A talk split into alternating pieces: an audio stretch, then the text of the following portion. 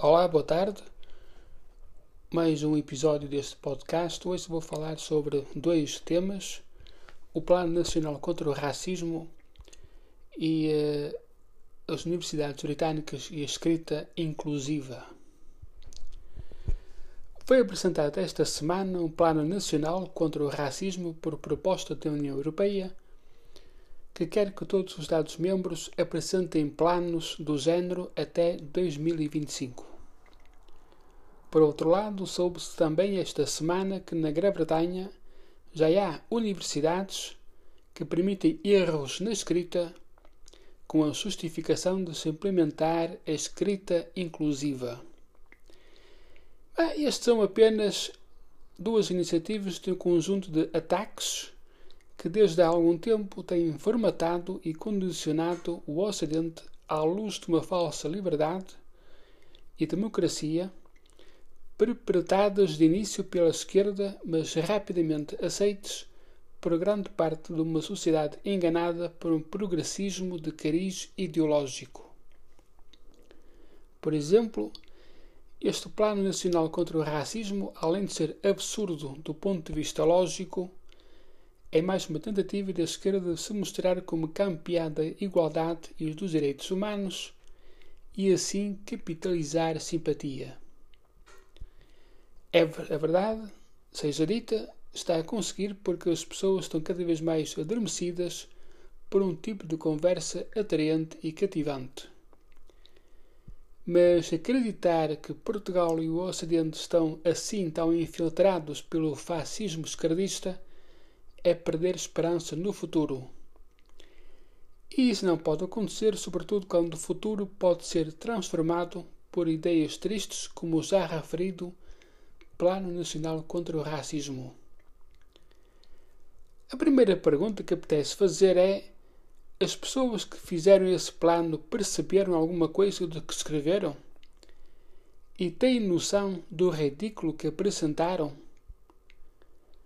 Vejo até que ponto esse plano não tem pés nem cabeça.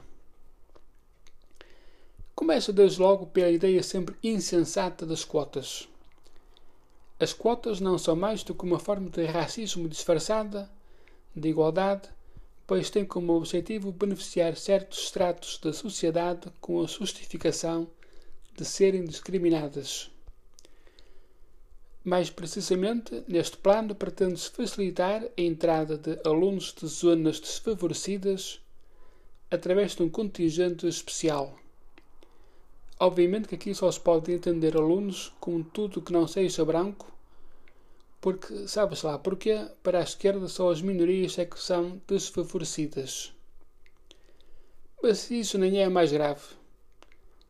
Aquilo que é inaceitável mesmo é o um incentivo à pouca exigência, ao facilitismo com, obviamente, consequências nefastas no já de si degradante ensino em Portugal, em vez de ir pelo caminho do esforço e do mérito.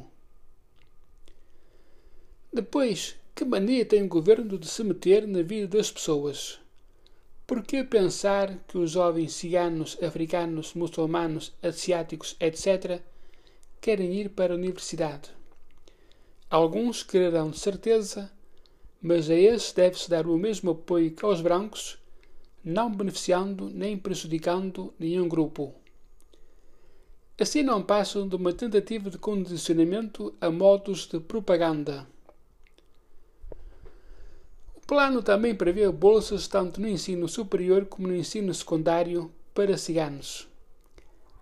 Sabendo-se que o abandono escolar na comunidade cigana é bastante elevado, quase sempre por tradição, esta ideia parece demasiado ingênua e terá provavelmente tudo para correr mal. E nem vou pelo possível mau uso que pode ser dado ao dinheiro. Mas a loucura do plano não para aqui prevê também mudanças nos currículos escolares com a inclusão de conteúdo sobre diversidade, história das minorias e no Plano Nacional de Leitura, com inclusão obrigatória de autores afrodescendentes, ciganos, refugiados, etc.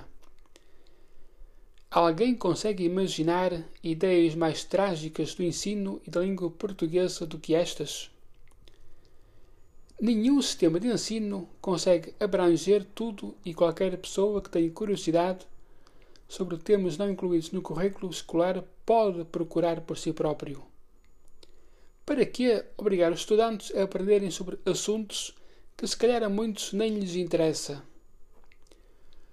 Por outro lado, Portugal é um país com uma história literária riquíssima, com a infelicidade de vários autores ficarem de fora do Plano Nacional de Leitura mas há espaço para autores ciganos e afrodescendentes? Aqui a lógica é a mesma. Se alguém quiser ler e estudar sobre escritores provenientes das minorias, pode fazê-lo por si próprio, sem a obrigatoriedade ridícula do sistema de ensino. Além do ensino, o plano prevê um programa intensivo em formação do direito antidiscriminação na administração pública, incluindo profissionais de saúde, forças de segurança, trabalhadores de juntas de freguesia e câmaras municipais, etc. Mais uma vez, o governo a querer meter-se na vida das pessoas e a tentar forçar os seus comportamentos, esquecendo-se que a educação nasce em casa e que, infelizmente, vai haver sempre pessoas estúpidas e ou racistas. No geral, o plano tem como objetivo maior diversidade e representação com recurso a uma beneficiação que receio só vai criar condições para o aumento do racismo e da intolerância. Além de que não se compreende esta obsessão pela diversidade num país onde há um domínio histórico e social de uma comunidade. Quanto à escrita inclusiva e ao que se passa em algumas universidades britânicas, só digo que Shakespeare já deve ter dado várias voltas na campa. Apetece perguntar o que é que se passa na Europa para que a loucura se propague de forma tão rápida e imparável. Como é possível que o absurdo se torne norma com riscos sérios para o futuro da nossa civilização? Que haja gente que escreva mal já é mau que sejam as universidades a incentivar a isso. É trágico e um prego mais no caixão da cultura ocidental. Enfim, dois pregos. Se juntarmos a luta sem nexo contra o racismo e simplificado no plano nacional já citado. Não é com planos assim que se combate o racismo e a intolerância. Bom, pronto, foi isto. Hum, acho que ficou acho que ficou simplificado e demonstrado o absurdo desse Plano Nacional contra o Racismo e o absurdo da escrita inclusiva. Ambos não têm pés nem cabeça e deve-se lutar de todas as formas possíveis contra, contra esse progressismo esquerdista que está a destruir a civilização ocidental e a cultura europeia. Bom, fico por aqui. Até a próxima. Um abraço. Partilhem, uh, comentem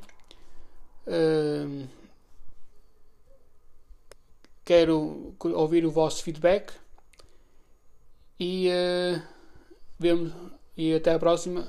Um abraço. Adeus.